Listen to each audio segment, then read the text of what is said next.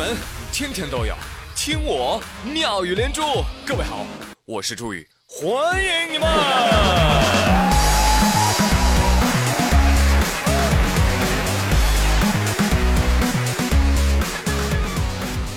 朋友们，珍惜眼前人啊！你喜欢他，你就黏着他，你千万不要让他溜走。有些人啊，天天在一起还好，只要有一段时间不见你，他就会发现你胖了。啊，有一句古话就是说这个的，叫一日不见如胖三斤。我肥嘟嘟又胃门，觉得你说的很对。那周末我又见了一群朋友，我跟朋友聊天啊，结果一个个都说：“朱宇啊，你你最近怎么胖了？脸都大了。”这不禁让我陷入了思考：为什么我会有这么多朋友？会不会太多了？瞧瞧这境界！当然，我这还不算悲伤的，更悲伤的是，无论你胖了三十斤还是瘦了三十斤，你喜欢的人根本就没有发现，因为他的眼里压根儿就没有你。讨厌。所以啊，朋友们，减肥不是为了别人，而是为了遇见更好的自己。怎么减肥呢？哎，对了，多吃水果啊，一定要多吃水果，有奇效哟。四川宜宾啊，八旬老人谢光军。他们家呢养了十六头猪，哎呦，这猪养的可真好啊！听说最重的都达到九百多斤，所以呢，周边的养殖户特别羡慕，都来纷纷向他取经。老人就说了：“我养的这些猪哈，其实也没啥特殊的啊，品种跟你们都一样。你非要说有什么 special 啊，与众不同的，哈哈，就是我们家猪常年吃水果。”还是什么呢？夏天嘛，吃西瓜啊，一天能吃两三百斤的西瓜。哟，那那师傅，您您这个成本太高了呀！哎，不值钱，捡的啊。有些果农啊，卖不出钱去，有的刮烂了就往那一扔啊。我看挺可惜的，我就给捡回来了喂猪。乖乖，这就是传说中的吃瓜群猪。大爷，您拿西瓜喂猪，这日本人看了会流泪啊！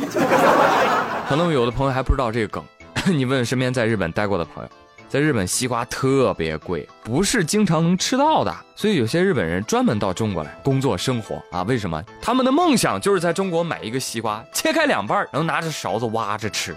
你真聪明。但这个不是最重要的啊，最重要的是我们发现了减肥的世纪大骗局啊！啊，谁告诉你吃水果就能瘦的？对呀。啊，二师兄他走了十万八千里了还吃素，不也没瘦吗？对不对？这说明只要你是猪，你吃什么都长胖。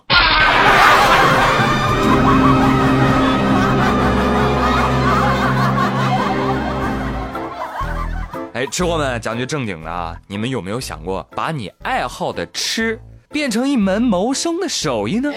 你像宇哥我，从小就羡慕那些啊卖吃的的那些老板们，啊，为什么有生意上门哎，就卖吃的给别人，没人光顾，那就自己吃呗。哎，哪怕我穷，但是我有东西吃啊，是不是？如果我不吃，我就可以富啊。我呸！这是我从小的逻辑啊，真的。如果你不吃你卖的东西，而坚持做下去，你真的可以富。二零零九年，浙江金华的杨师傅夫妻啊，在市区开了一家早餐店。这个杨师傅呢，他要做烧饼啊，他老婆呢炸油条。这杨师傅之前也没学过，整整个就是零基础入行，是吧？一度到现在成为了网红啊，现在当地火了，每天就能卖三四百个烧饼，一个月下来至少赚三万块。他还不像别人，赚了钱就败，不是。零九年的时候，杨师傅就赚到人生第一桶金。那个时候开始，杨师傅养成了一个好习惯，就每隔三年就买套房，最多的时候手上攒了七套，还不包括他现在的店面。怎么样，朋友们，羡慕不羡慕？就在我录节目的时候，王小胖给我们的同事发来求助短信。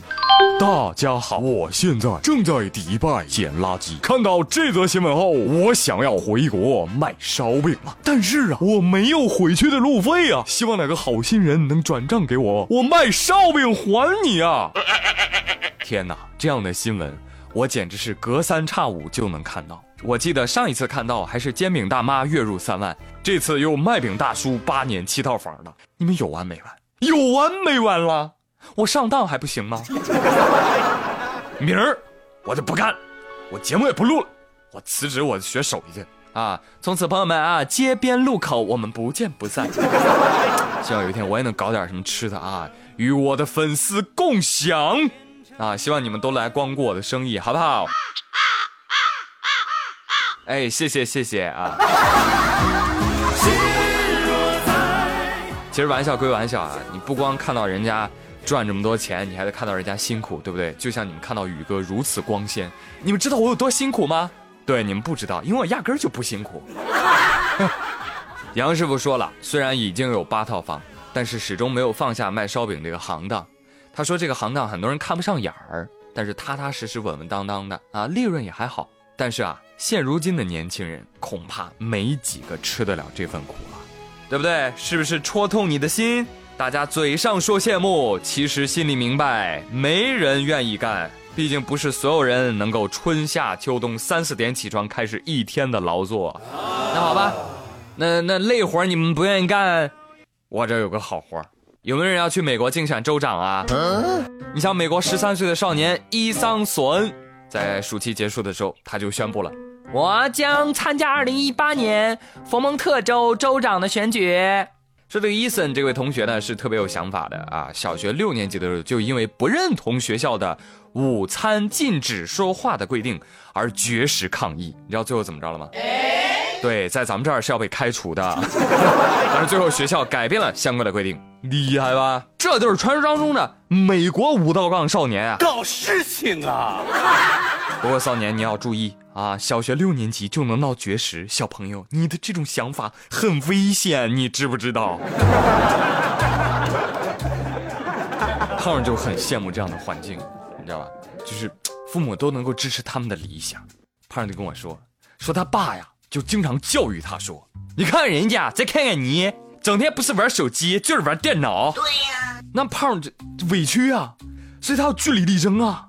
爸，你别说了，不是这样的，你知道吗？我玩手机是为了让电脑休息一下，而我玩电脑是为了让手机休息一下呀。你是不是傻？太感人了，哎，王二胖，送给你一段 rap 吧，好不好？给天下所有的懒猪们啊，希望你们继续懒下去，这样就没有人跟我竞争了，好不好？哟哟，别玩手机，快睡觉，快点起床要迟到，干啥你都干不了。看人家孩子有多好，一晚人家没对象，你害不害臊？好了，朋友们，哎，今天妙连珠就说到这里了，我是朱宇，感谢收听，明天再会喽，拜拜。